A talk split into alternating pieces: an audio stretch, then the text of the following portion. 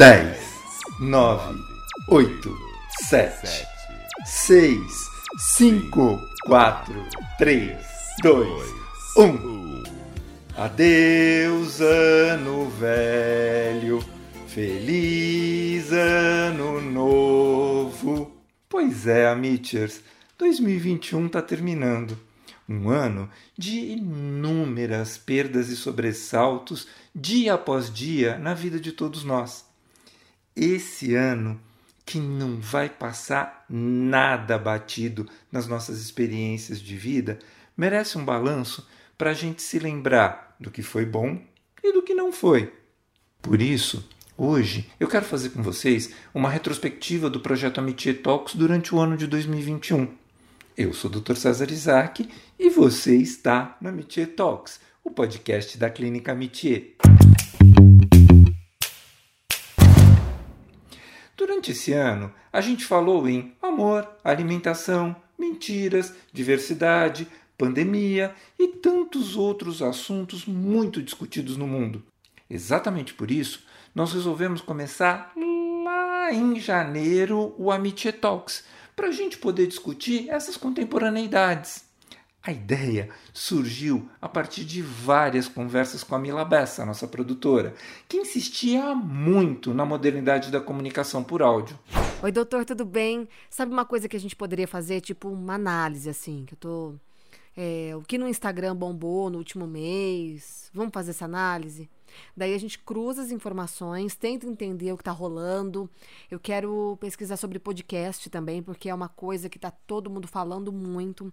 A galera aí está aderindo novas redes e tal. Vamos ver isso? Tá um mistério. Vamos desvendar?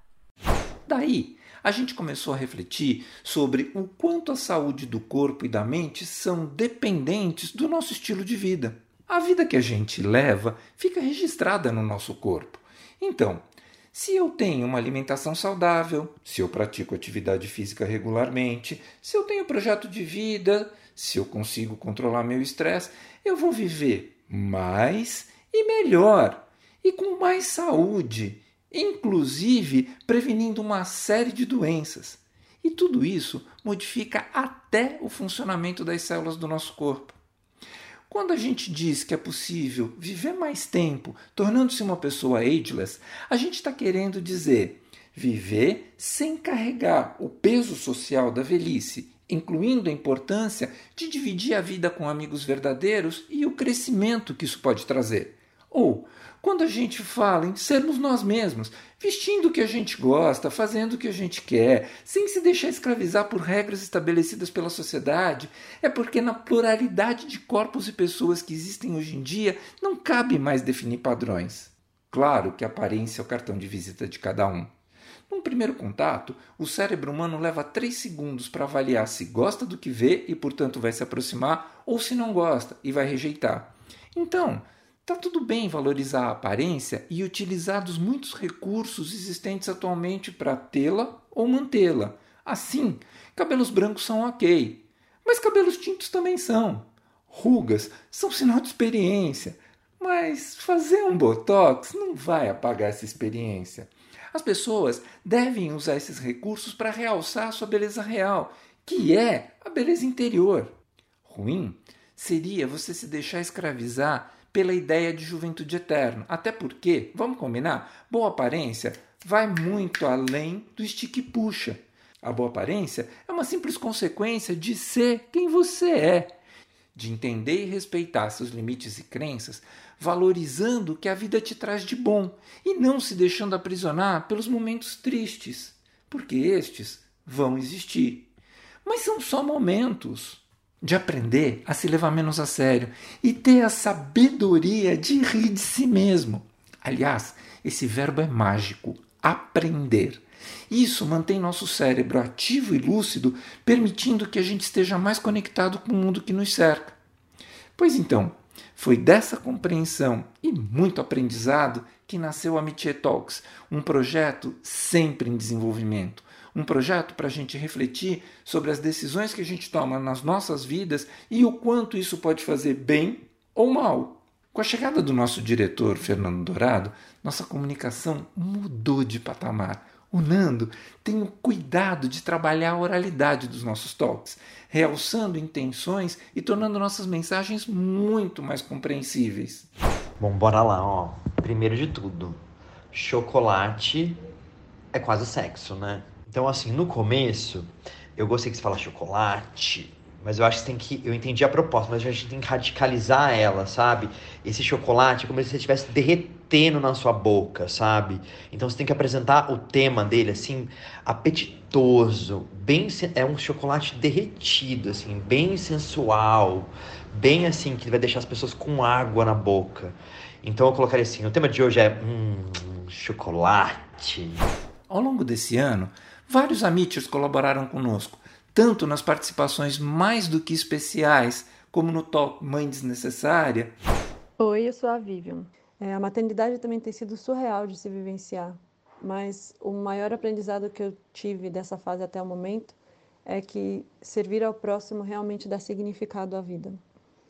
Cada dia que passa, minha gratidão pela minha mãe só aumenta também, porque hoje eu entendo que tudo que ela realmente fez foi por amor. Meu nome é Bianca, tenho dois filhos. Para mim, ser mãe é conhecer um sentimento de culpa, de alta responsabilidade, né, é, sobre a, a vida dos meus filhos. É conseguir me abster, abrir mão de coisas que antes eram muito importantes para mim e que hoje nem faz tanto sentido. É, ser mãe é aprender a tomar um café gelado e tudo bem também quanto sugerindo temas e contribuindo com seus comentários e opiniões. Tivemos também depoimentos em primeira pessoa, como da querida Anne Carrari no Toque Outubro Rosa, falando sobre a prevenção dos cânceres femininos. Eu criei a minha página no Instagram, que é o Sobreviver ao Câncer de Ovário, exatamente para jogar luz nesse assunto. E é incrível porque me conecta com mulheres do Brasil e do mundo ou ainda a minha esposa Maria José no episódio Feminismo. Eu sou fruto desta época, criada nos moldes conservadores, onde a mulher tem que ser recatada, profunda conhecedora das prendas domésticas e, claro, não discordar dos homens. Não me adaptava ao modelito, apertadinho demais para mim. Me encontrei neste caldo de cultura e daí para frente já tinha certeza do que queria para a minha vida. Agora, quase no finalzinho desse ano, a família cresceu novamente e a jornalista Bárbara Soteiro se juntou a gente na produção de conteúdo e discussão de pauta. A presença da Bárbara trouxe um novo olhar para as nossas discussões e isso deixou a gente muito feliz. Amiters, foram mais de 40 talks ao longo desse ano. E a essa altura, vocês estão se perguntando: o que será que vem por aí? Hum, o que vem por aí? Mais reflexões sobre o nosso cotidiano, comportamento e estilo de vida. O nosso Amitié Talks, muito mais do que feito para vocês, é feito por vocês. Então, um beijo para cada um.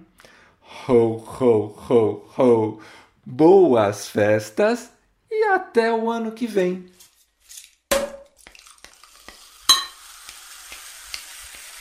Esse o Amitié Talks, o podcast da Clínica Amitié.